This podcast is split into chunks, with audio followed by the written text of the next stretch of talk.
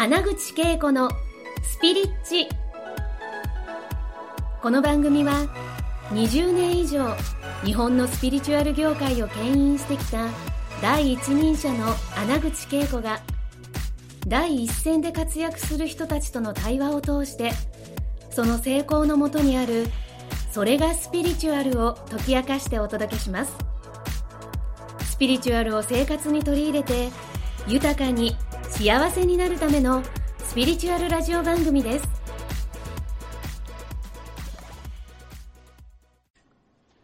はい、こんにちは。こんにちは。えー、ポッドキャスト穴口うん恵子のスピリッチにもようこそ。はいそして、私たち二人の YouTube にも。よ、ようこそ。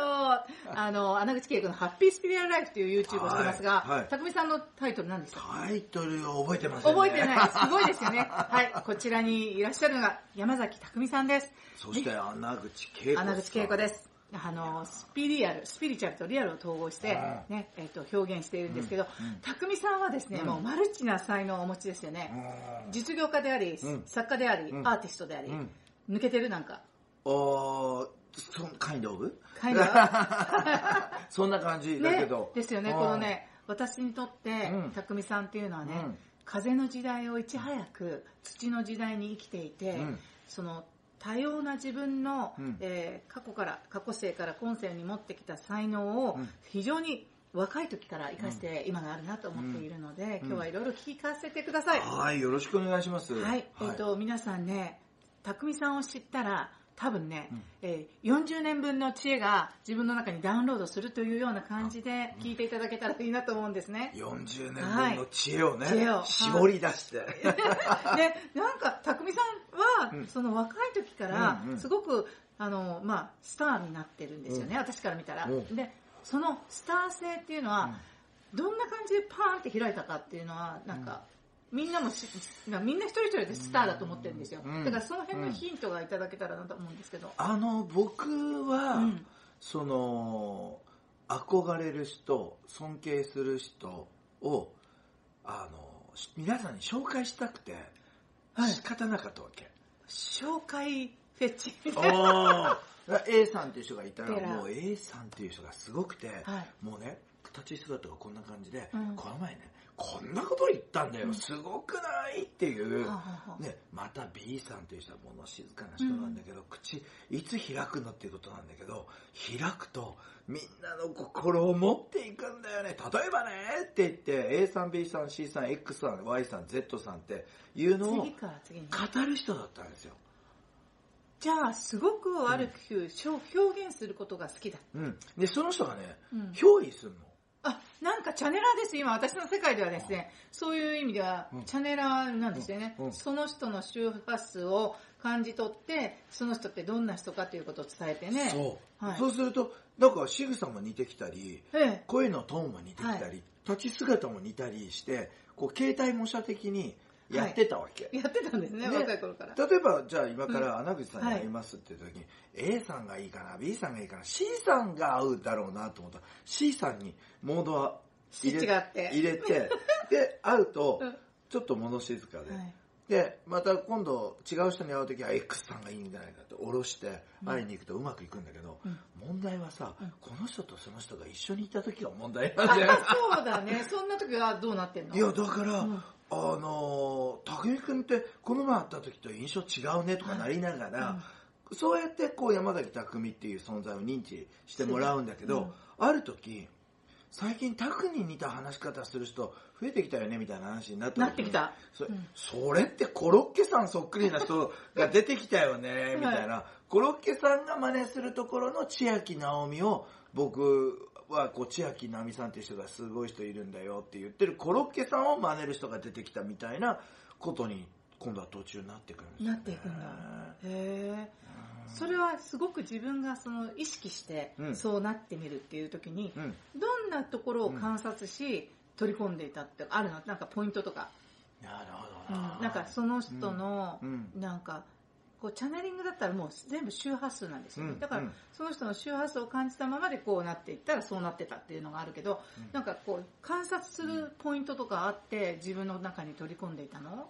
何なんだろう。何なんだろうなって。この感覚。モノマネではないじゃん。モノマネではあのいわいわゆるあのに NLP とかだったらモデリングみたいな、なんかうん姿格好こうやってこうやってうん。鏡のように合わせていくとか、そういうところあるじゃないですか、そういうところじゃないです、こんな本があったんですよ。どんな本？どんな本かというと、カップラーメンの作り方を、はい。えー、太宰治が書いたならばっていう。う。わめっちゃ面白い、うん。で、あのー 芥川龍之介が書いたならばとか、あー誰々が書いたならばっていうような形で、うん。こう書いてある本で、え。いろんだ内で内容は全員一緒全員一緒なのよね。なんだけど切り口が違うじゃない、違ううん。だからそういうかでその人ってうん。多分周波数合わせてると思うの、はいはいはい。太宰治ってこういう書き口だよね、うんうんうん。そしてこういうような表現でお湯を捨てることを語ったり、ソースを入れることを語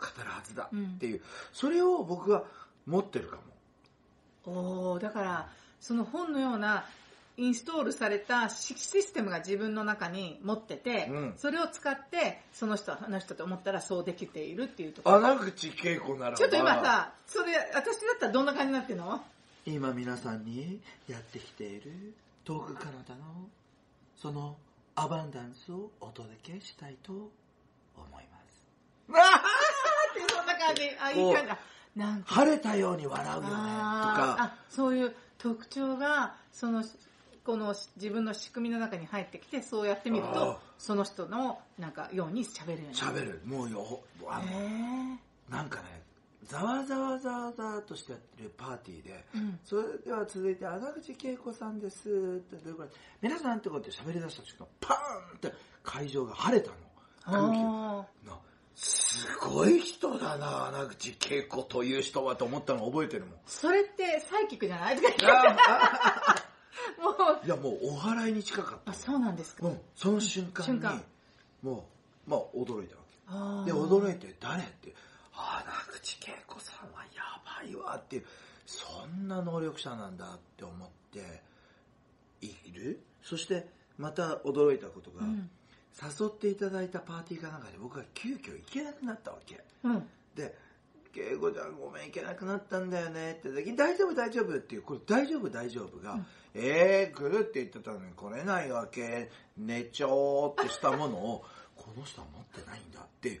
それがまた印象的な。またパーンって驚くから。あでそうすると A っていう要素 B っていう要素 C っていう要素でね。あ穴口さんはこういう要素であ構成されてるんだって。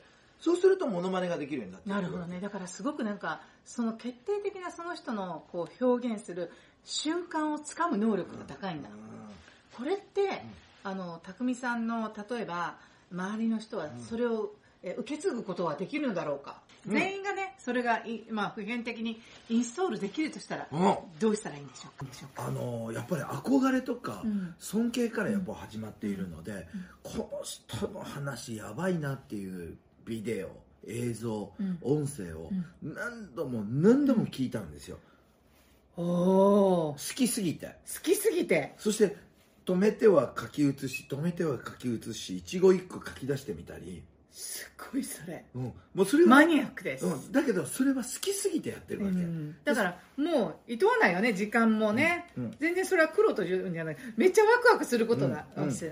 で、うん。あのギタリストで言うと、どこどこのほらあの時のリードギターでこういう間違いするよね、うん。これミスタッチだよね。とか言って、ミスタッチまで真似てうん。やるじゃない、はいはいはい。ああいう感じ。ああすごいですね。でそれを繰り返して繰り返している間にモノマネができるようになってきて、うん。で周りに似ている似いね。てるとか言われて、楽しい。あの、うん。自分も楽しんでうん。周りを楽しませ、そうするとその人の口調でその人はまだ言ってないことがこういうことをもし言ったらこういう切り口で言うはずだっていうのが出てくるじゃない。出てきますよね。でそれが僕がなんか知らない間に学んだことなんでしょうね、でそれがやはり今の匠さんの土台になるもの、うん。